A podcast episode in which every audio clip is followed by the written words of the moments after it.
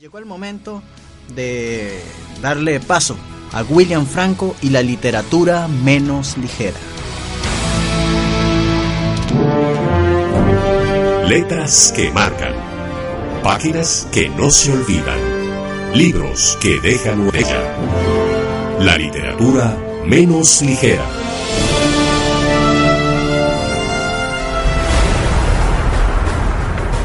Buenas tardes y bienvenidos a la literatura menos ligera.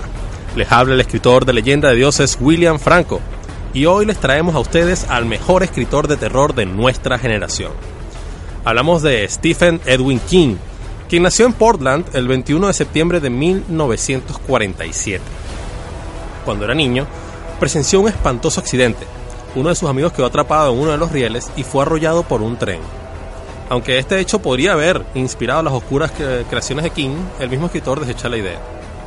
Empezó a escribir desde una temprana edad, basándose en sus películas favoritas y en historietas. Mientras estaba en el colegio, este, comenzó a vender los cuentos a sus compañeros.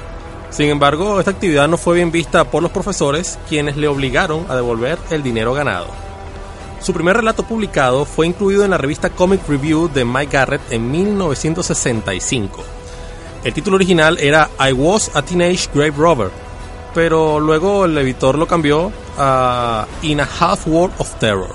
Obtuvo su título universitario como licenciado en arte inglés. Luego, este, King comenzó a tener problemas con el alcoholismo, que mantuvo durante una década.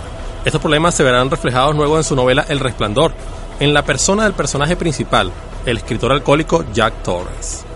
Su primera novela se titula Carrie, aunque al principio no se le dio mucha importancia, luego de algún tiempo los derechos de la novela fueron comprados por un valor de 400 mil dólares. Y a partir de allí simplemente la carrera de King fue en ascenso. Siguieron El misterio de Salem Slot en 1975, El resplandor en 1977, La danza de la muerte en el 78, La zona muerta en el 79, Cujo en el 81, que fue mi primer libro, el primer libro que leí de Stephen King, excelente. Cementerio de mascotas en el 83, It o Eso en el 86 Misery en el 87 y bueno, una lista de verdad cada año sacaba un libro. La, la mayoría de ellas fueron adaptadas al cine, destacando la versión fílmica del Resplandor que hizo Stanley Kubrick en, el, en 1980, aunque el escritor declaró no sentirse del todo satisfecho con el resultado.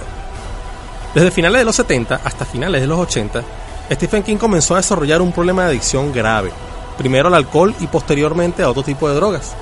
Eh, su familia y amigos decidieron hacer una intervención. Entonces, él se dio cuenta, eh, solicitó ayuda y abandonó toda forma de alcohol y drogas hacia finales de esa década.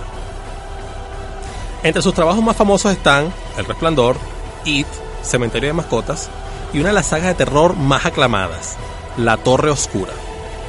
En el año 2002, Stephen King anunció su retiro como escritor, aunque bueno, dado que en realidad para él escribir es más una pasión que un oficio, Igual siguió escribiendo, solo que no con el mismo ritmo de antes. En octubre del 2005 firmó un contrato con Marvel Comics, con la finalidad de llevar a historieta su saga La Torre Oscura. En el 2014 salió a la venta su novela Mr. Mercedes y próximamente, eh, en este año 2015, va a salir a la luz su libro Revival. Ahora, por supuesto, un, terror, un autor de terror tan prolífico como Stephen King, sin duda ha tenido una repercusión en varias ramas del arte, y el metal no es la excepción. Comenzando por Blind Guardian, que sin duda debería ser una de las bandas preferidas por los escritores, dado que muchos de sus temas tienen que ver con. son influenciados por obras de, literarias. El tema Guardian of the Blind del primer álbum de la banda está basado en el libro It. También de Blind Guardian está el tema Somewhere Far Beyond, que está basado en la saga de la Torre Oscura. Y bueno, así la lista es larguísima. Ice Air con la canción Wild the End is Coming basada en La Milla Verde, Black Sabbath The Shining basada en El Resplandor, Nirvana con Serve the Servant, basada en Salem Slot, eh, Ramones con Pet Cemetery, basada en el cementerio de mascotas, Testament, Disciple of the Watch, basada en Los Chicos del Maíz, y bueno, entre muchas otras. El tema de la tarde de hoy pertenece a la banda finlandesa Children of Bodom, de su primer trabajo Something Wild de 1997, y lleva por nombre Dead Night Warrior, basado en el libro It sin duda fue su primer éxito, inclusive hay un, fue un single y tuvo su video. Es un tema de verdad poderoso y lleno de mucha energía. Recuerden que la literatura menos ligera se encuentra en Facebook y Twitter, para que nos sigan y estén al tanto de nuestras noticias. Esto es todo por hoy. Hasta la próxima.